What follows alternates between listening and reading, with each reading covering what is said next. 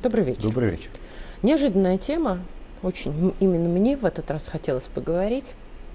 Мне кажется, что сегодня Запад в лице дедушки Байдена немного не учитывает, скажем так, одной карты.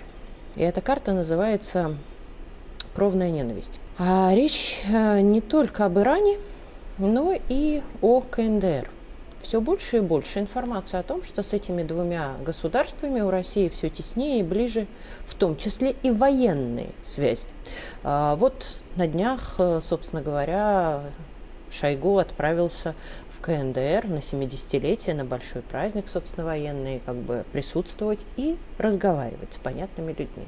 Естественно, нам отчитались сухо, что там было обсуждено, никогда нам не скажут, что на самом деле там обсуждалось.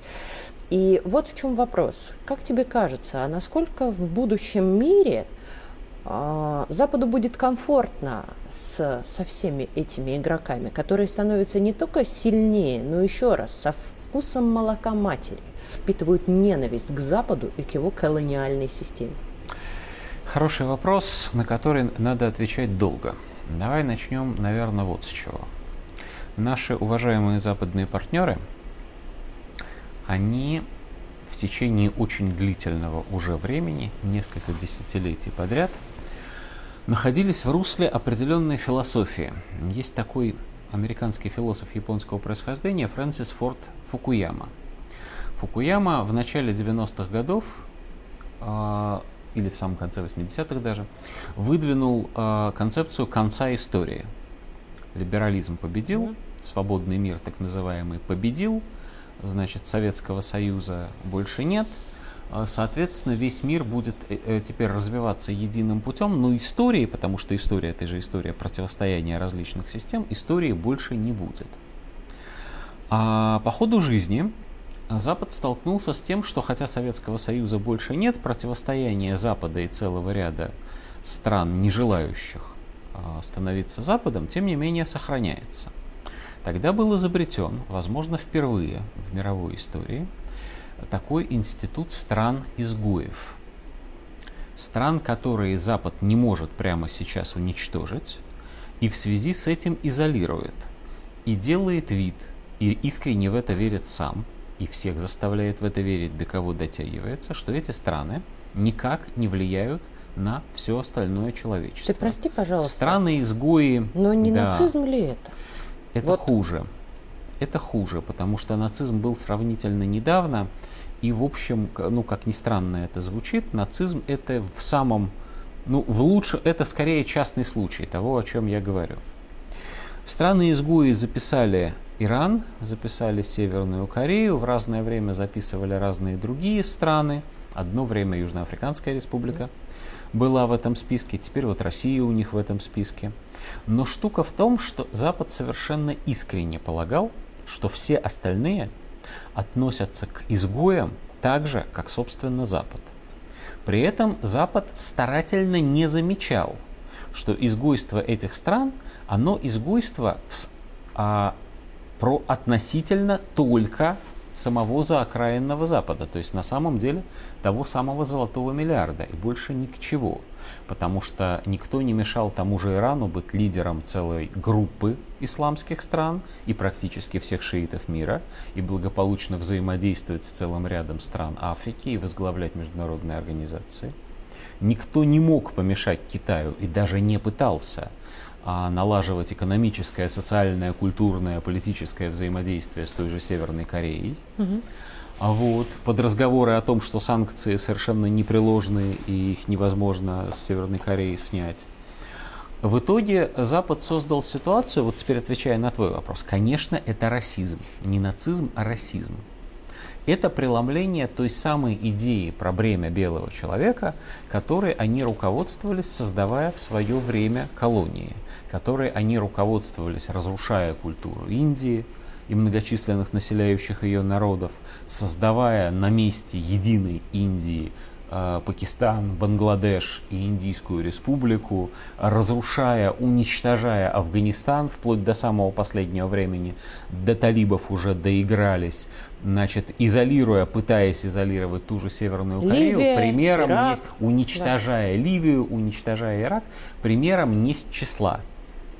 наконец, они добрались до нынешней ситуации, а в нынешней ситуации они с ужасом для себя осознают, что первое, изгои не пропали, изгои не изолированы, изгои не лишились своей экономики, социальной структуры и культуры. Более того, изгои нашли себе новых друзей. И более того, если сейчас, следуя тем критериям, по которым Запад создавал изгоев раньше, начать их перечислять, то в изгое придется включить большую часть человечества и большинство существующих в мире независимых государств. А не изгоями с западной точки зрения останутся страны, в которых живут англосаксы, то есть Великобритания, Соединенные Штаты, Канада и Австралия, а Новая Зеландия еще, и страны, которыми англосаксы непосредственно управляют – фактически как новыми, ну если угодно, криптоколониями, квазиколониями. То есть, собственно, страны Западной Европы, вплоть до Польши, значит, до русской границы, до белорусской границы, и, и все. И все. Не а богато. все остальные... Кто? Не богато. Да, Золотой миллиард, изолируя значит, изгоев, доизолировался до того, что в изоляции оказался сам. Правда, он до сих пор а, самый богатый, ну тут уже с, э, с Мы Китаем с тобой тоже говорили сложновато о том, что да. стало. Ну, ну, по крайней мере, считает себя самым богатым, но он далеко не самый ресурсный и теперь уже, по-видимому, далеко не самый сильный в военном отношении. Как будет развиваться эта ситуация? С одной стороны, совершенно очевидно, что все, кого Запад официально назвал своими врагами, а просто вынужденно, вне зависимости от того, насколько они там любят друг друга, будут э, заключать разнообразные союзы. Россия очень сильно отличается от Северной Кореи, чтобы про нас не врали на Западе. Вот. Россия, э, человеку из России в Северной Корее дискомфортно. Я много раз со многими, кто там бывал, общался. Правда, это вот совсем не наша территория. Вот нам там совершенно нечего делать. Но с другой стороны, стремление северных корейцев жить так, как они живут, а не так, как им пытаются диктовать извне, Полное вызывают у нас Уважение. огромную симпатию Да. и уважение. Да более того, извини, То пожалуйста, самое- но даже э, по отношению какому они к нам демонстрируют, Да. приезжая сюда, уважение, э, обязательно учитывание наших культурных особенностей. Ведь, собственно говоря, корейская сила, она очень прекрасная рабочая. Совершенно справедливо, потому что дисциплина Да. это буквально основа их э, культурного Да. кода. С другой стороны, эти страны псевдоизгои, они, как ты совершенно справедливо сказал, чем дальше, чем, тем жестче настроены против Запада, в том числе и в самом буквальном Ну, смысле, военном да. отношении. Северная Корея это страна, которая прекрасно понимает, что стоит чуть-чуть ослабить хватку на рукояти автомата Калашникова, тут же начнется вторжение с юга. Тут же, в ту же самую секунду. Она, она вынуждена вооружаться до зубов по очень, э, скажем так, э, очевидному, понятному поводу. Иран прекрасно понимает, что стоит ослабить хватку на рукояти меча. Оранжевая революция же сметет их моментально. Оранжевая революция это еще это одна история, другая история это израильские Да. ракеты, которые Да. тут же прилетят. Вот, ну и так далее. И мы теперь понимаем то же самое. И мы, собственно, на примере того, что произошло на Украине, видим цену миролюбию, видим цены разнообразным видит. Минском. И мир видит. Мир стоит на пороге целой серии войн, хочется верить, что все-таки локальных, которые окончательно отделят Запад от незападного мира. Или, если угодно, мир, э, в котором человек полностью порабощен, от мира свободных людей, которые верят в разное, живут по-разному и стараются друг другу в этом не мешать. Насколько это будет все-таки критично, Это будет по-твоему? очень тяжело. Это будет очень тяжело. Это будет связано с таким количеством воспоминаний о застарелых обидах.